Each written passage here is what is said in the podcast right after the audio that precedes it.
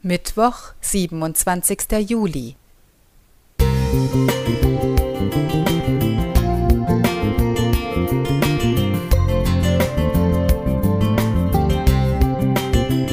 Ein kleiner Lichtblick für den Tag.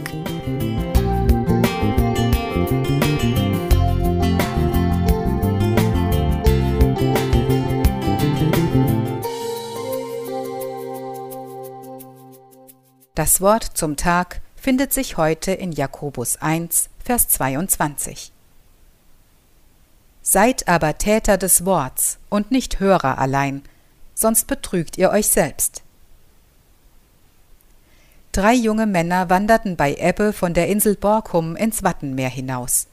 Sie waren guter Dinge und freuten sich über den sonnigen Tag. Nach einiger Zeit merkten sie, dass sie weit vom Ufer entfernt waren, machten sich aber keine Gedanken um ihre Sicherheit. Doch dann, von einer Minute auf die andere, waren die drei Männer in so dichten Nebel gehüllt, dass sie die eigene Hand nicht mehr vor Augen sehen konnten.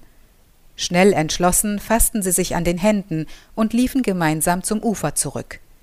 Durch den dichten Nebel verloren sie aber bald vollständig ihre Orientierung. Voller Panik rannten sie mal in die eine und dann wieder in die andere Richtung, Sie konnten das rettende Ufer nicht finden. Dann kam langsam die Flut zurück.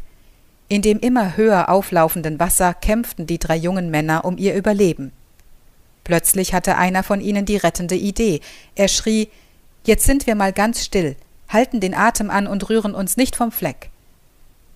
Mit dem Finger tastend und den Ohren horchend prüfte er die Richtung des Wassers, denn bei Flut läuft das Wasser schließlich auf das Ufer zu.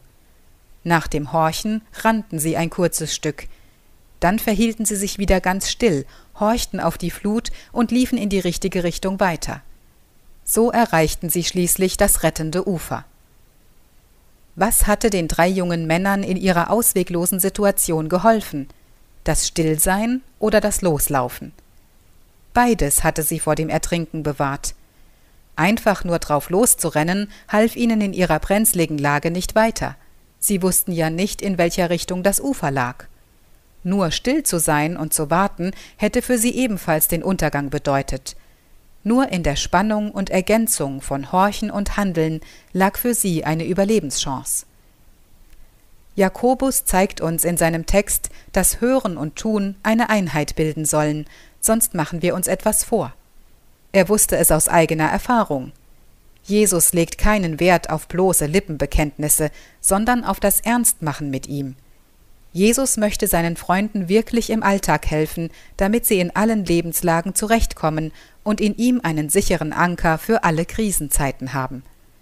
Da reicht bloßes Zuhören nicht aus, auch wenn es seinen Wert hat. Setzen wir das Gehörte auch in die Tat um.